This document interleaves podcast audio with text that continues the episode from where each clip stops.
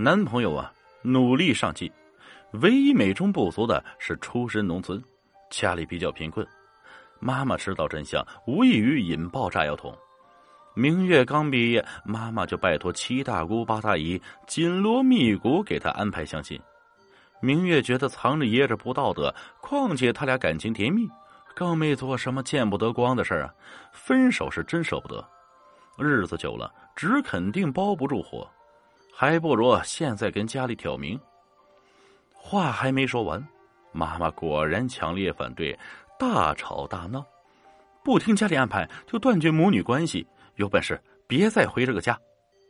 明月以为妈妈在气头上，可是过了很久一段时间，还是一点商量的余地都没有。直到明月结婚，妈妈都不和他说话。明月就想一定要把日子过得红红火火，使劲孝顺父母，给妈妈证明啊，自己绝对没有嫁错人。那时候啊，两口子刚刚工作。为了省钱，租住在筒子楼里。虽然冬天冻的是瑟瑟发抖，但有情饮水饱，两个人相依相偎，心里暖乎乎。可每次撞见妈妈冷冷的目光，明月心里就凉半截儿，脑子里就只有攒钱两个字。他一定要让妈妈刮目相看。他精打细算，分秒必争，攒钱只干两件事。买房子和对妈妈好，但妈妈对他买的礼物不屑一顾，明月被妈妈的倔强气得哭了起来。明月和老公拼了两年，终于买了一套二手房，还没来得及庆祝，明月就怀孕了。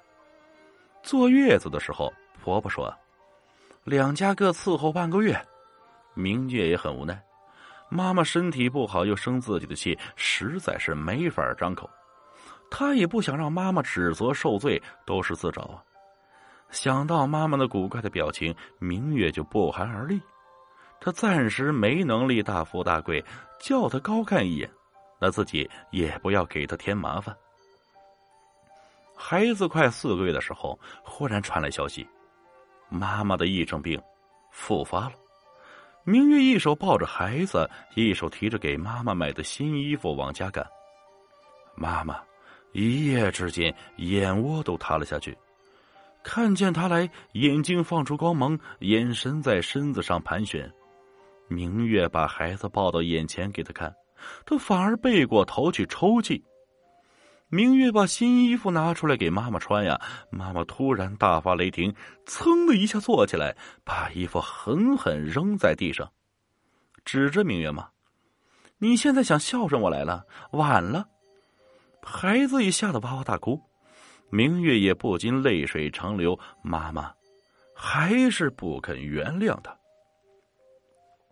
明月恨极了，不是恨妈妈心硬，而是恨那窝黄皮子。自从黄皮子住进来，家里就鸡飞狗跳，乌烟瘴气。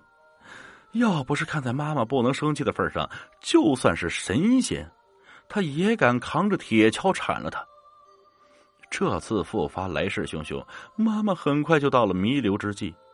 就算爸爸哭着说：“老婆子，你起来，你怎么骂都行啊，你说啥是啥。”也无力回天，妈妈还是撒手人寰。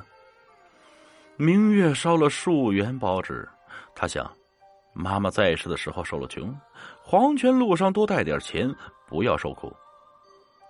妈妈去世后，那窝黄皮子也无影无踪，就像没来过一样。看着残破的供桌、干朽的果子，明月也是欲哭无泪。黄皮子真是心狠凉薄呀！妈妈去世周年当晚，明月梦见妈妈高高兴兴来家里，明月挺开心。以前啊，妈妈可是请都请不来。妈妈这说要看外孙女。她给外孙女带了好吃的，这次不走了，留下来给她看孩子。说完，满屋子找孩子。明月想，孩子还不会自己吃东西啊，连忙去追。小小的屋子就是找不到妈妈。他一着急，摸到了一个滚烫的东西，一睁眼，孩子脸色通红。明月吓坏了，赶紧抱着孩子往医院冲。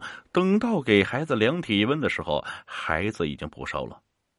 这一夜，明月吓得眼睛都没眨一下，真怕孩子再有个三长两短。明月做梦的事告诉奶奶，奶奶让他给妈妈多烧点纸钱。纸灰燃起来的时候，呛得他两眼流泪。突然闻到一股焦糊味这才发现衣襟燃起了火苗。他慌得连忙拍打，手也烫伤了，火红一片。明月一急，这可怎么给孩子做饭？要回家的时候，电瓶车钥匙找不到了。明月转念一想，恼火的说：“妈，我不能老留在这里陪你，孩子也要吃饭呀。”我知道你心里不痛快，你需要啥托梦给我，我一定给你办妥。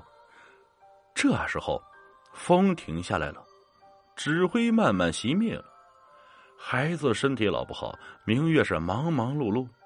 虽然几次妈妈入梦来，他也来不及多想。